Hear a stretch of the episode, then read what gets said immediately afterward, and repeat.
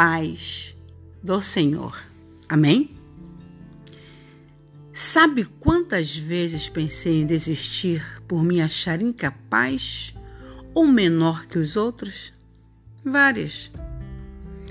Sabe quantas vezes eu me calei diante da ignorância de alguns e das provocações de quem não sabia nem um pouquinho da minha história?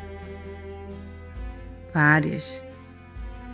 Também sabe quantas vezes eu me vi sem chão, sem alegria, ferida e traída por aqueles que acreditei serem de verdade em minha vida?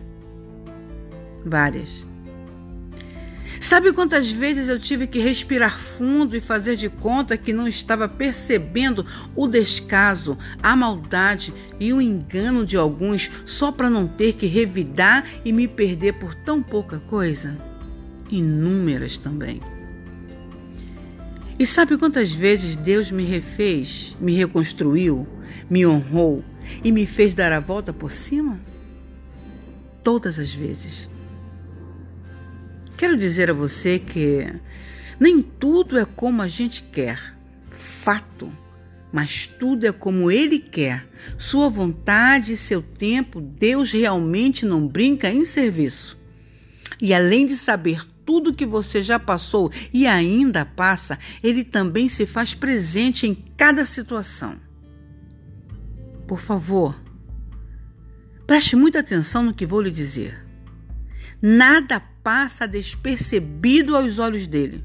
Ele tudo vê, tudo sente, tudo observa e tudo faz pela gente segundo os seus propósitos e planos. Talvez você esteja vivendo um momento tão delicado em sua vida, tão ruim, mas nada vai além do seu limite porque ele não permite. Tire os seus olhos daquilo que só te abala emocionalmente e foque em tudo que você almeja. Não se distraia. Sou prova viva de que ele não dorme e ninguém está imune da sua justiça.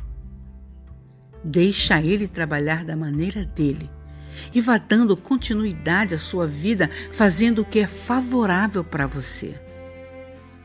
O outro dia chega para todos nós. Aqueles que semeiam em lágrimas, com júbilo ceifarão. Salmos 126, versículo 5. O segredo está no semear, minha gente. Cecília Esfalzinho. E aonde você puser as plantas dos teus pés, seja você uma bênção. Amém?